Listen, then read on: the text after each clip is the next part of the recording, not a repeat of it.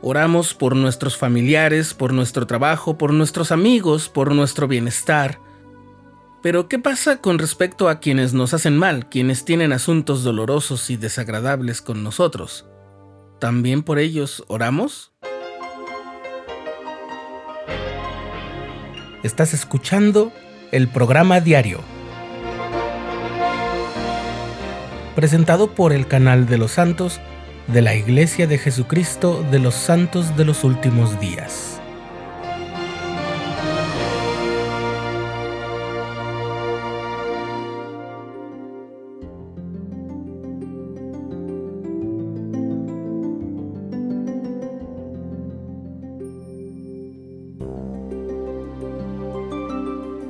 Todos en algún momento hemos tenido enemigos, o quizás una persona con la que hemos tenido un desencuentro. Con eso es suficiente para el ejemplo.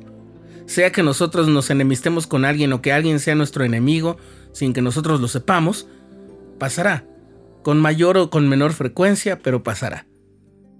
El Señor lo sabía y por eso cuando en el Sermón del Monte enseñó, amad a vuestros enemigos y orad por quienes os persiguen, él no incluyó ninguna aclaración parecida a, a ver, aquellos que son poquitos, que tienen enemigos, esos deberían orar por ellos. No, lo dijo a todos. Y es que pongámoslo así, tener enemigos no necesariamente es nuestra responsabilidad. Jesús tenía enemigos. Sí, el mismo que enseñó, bienaventurados los pacificadores, él mismo tenía enemigos y no era su culpa.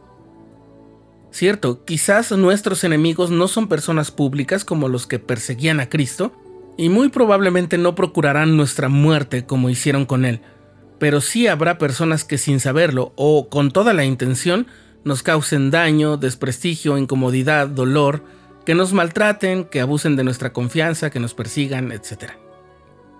Algunas veces no nos damos cuenta de cuando alguien intenta hacernos daño, pero otras veces sí.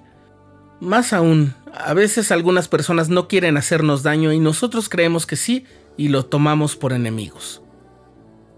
Incluso en esto el Evangelio es tan magnífico y grandioso que aun si creemos equivocadamente que alguien es nuestro enemigo, el mandamiento del Señor mantiene su vigencia intacta. Amad a vuestros enemigos, bendecid a los que os maldicen, haced bien a los que os aborrecen y orad por quienes os ultrajan y os persiguen. ¿Es posible dedicar un poco de nuestras oraciones a elevar súplicas a favor de esas personas? ¿Por qué querrá el Señor que lo hagamos? En la conferencia general de octubre de 2020, el presidente Dallin H. Oaks dijo lo siguiente.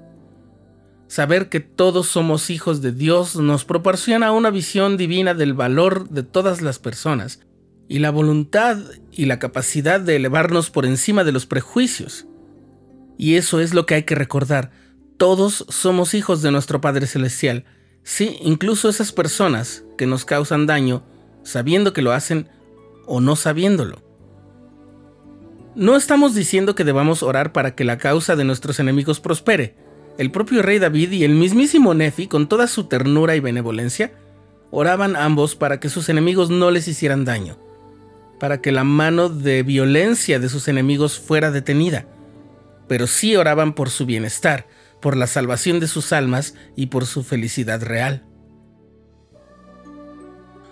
Finalmente, y aunque es el ejemplo más citado, creo que no podemos nunca olvidarnos del ejemplo de Cristo, quien, al haber sido clavado en la cruz para padecer una muerte horrorosa, oró por sus verdugos pidiendo al Padre Celestial que los perdonara, y los justificó diciendo, no saben lo que hacen.